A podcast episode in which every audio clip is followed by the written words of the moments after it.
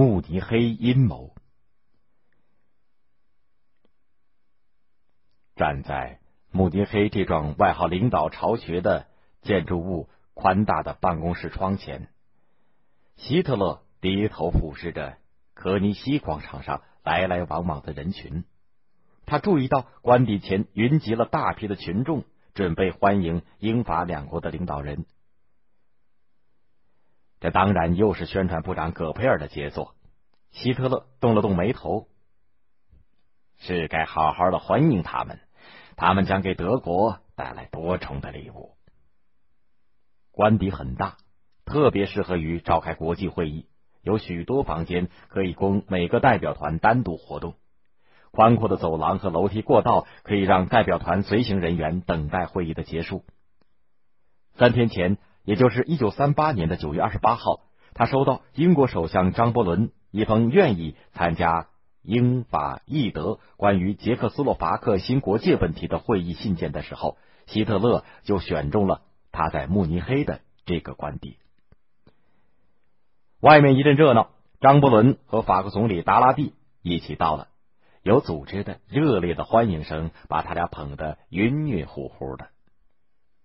希特勒亲自出来迎接，在客人面前，他显得镇定自若、彬彬有礼。把无情榨取他国领土的面目掩盖的非常巧妙。其实，这次会议以前，希特勒刚刚经历了艰难的煎熬。在纳粹德国吞并奥地利以后，他又公开要求捷克斯洛伐克把日耳曼人聚居的苏台德地区割让给他，并且发出了战争的叫嚣。半个月前，在奥地利的贝希特斯加登，他看出。张伯伦和英国政府的大部分人对战争的恐惧远远超过对盟国的义务，便决定加码。九月二十二号，张伯伦再次到德国和他会谈的时候，他改口了，不仅仅是要求苏台德，而且对整个捷克斯洛伐克都提出了领土要求。张伯伦沉默了。英国、法国决定不能让步。九月二十六号，宣布了措辞强硬的公报。表示，如果德国进攻捷克，英国将支持法国对德国开战。希特勒一下子陷到了一个进退两难的泥潭里：打吧，没有获胜的把握；不打吧，领袖的威信将在德国人面前丢尽。还是张伯伦救了他，发表了一篇和战两可、四平八稳的演说，并写了封个人信件给他，表示愿意到德国谈判。希特勒赶紧下台阶儿邀请张伯伦、达拉蒂和墨索里尼到慕尼黑开会。张伯伦的心情也好不到哪儿去。捷克斯洛伐克意味着什么呢？他心里清清楚楚。海军大臣丘吉尔在议会里的发言，仿佛又响在耳边。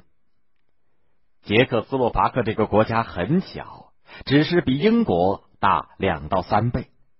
捷克斯洛伐克的军火工业也不发达，只是比意大利的多两到三倍。只是因为他和他有一样想法的、不惜代价避免战争的人数较多，他向德国妥协的方案在议会里才得以通过。经过这半个月的折腾，他对原来认为希特勒是一个诚实守信人的观点也发生了一些变化。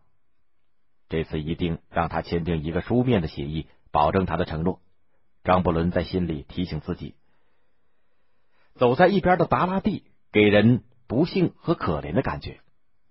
捷克斯洛伐克和法国签订有互助条约，为了避免卷入战争，法国只得可耻的出卖了朋友。想到二十年来，捷克斯洛伐克总统贝奈斯始终那么信任法国，在一切场合里支持法国，达拉蒂的脸都要红了。想到自己还郑重其事的发表声明说，如果世界上还有所谓神圣庄严的义务的话，那么现在法捷关系就是了。达拉蒂的头都要抬不起来了，周围的笑容仿佛都在嘲笑他和他的国家背信弃义、自食其言。他不自然的笑着，快步走进了会议厅。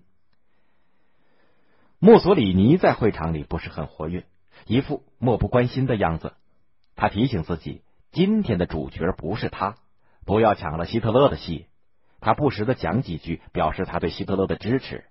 三年前，他还不把这个法西斯世界的后生晚辈放在眼里。现在情况大不相同了，没有希特勒的支持，他重建古罗马帝国的美梦就没法实现。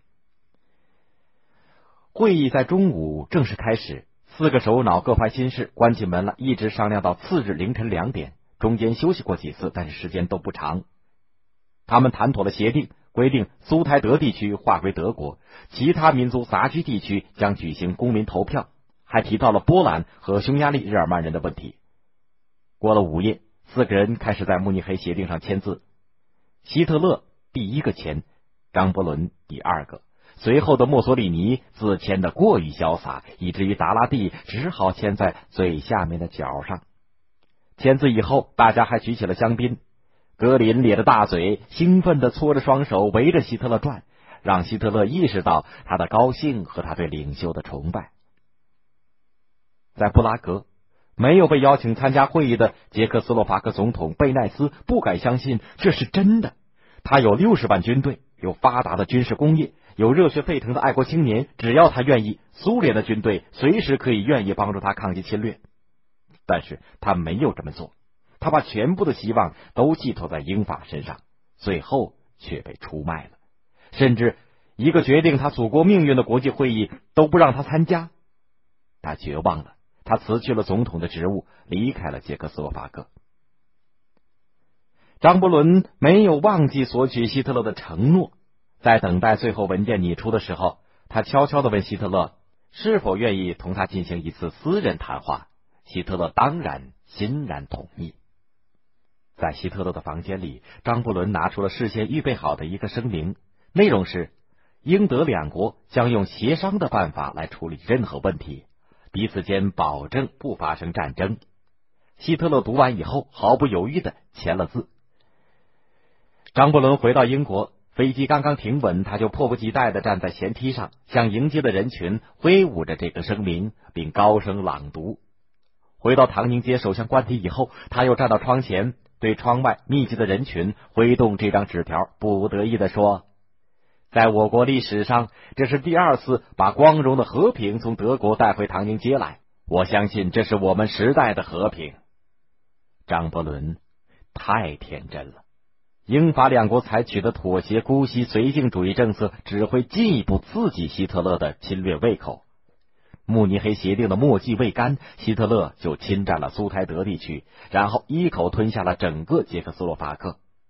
他就像一只永远喂不饱的狼，最终还是会向英国、法国扑过来。